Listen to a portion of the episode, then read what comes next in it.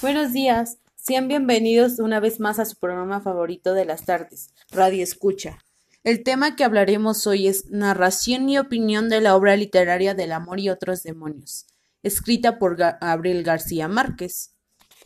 Los saluda Carla Montserrat Montesdioca Rojas.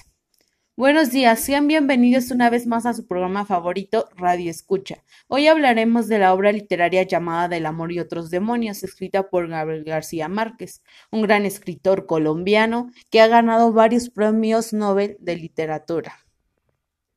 Empezamos.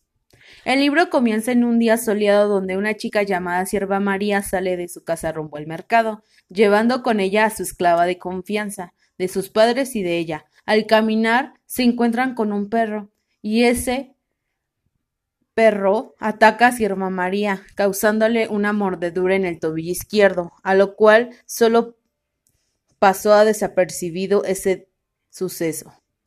Sierva María le ocultó a sus padres sobre dicha mordedura causada por el animal.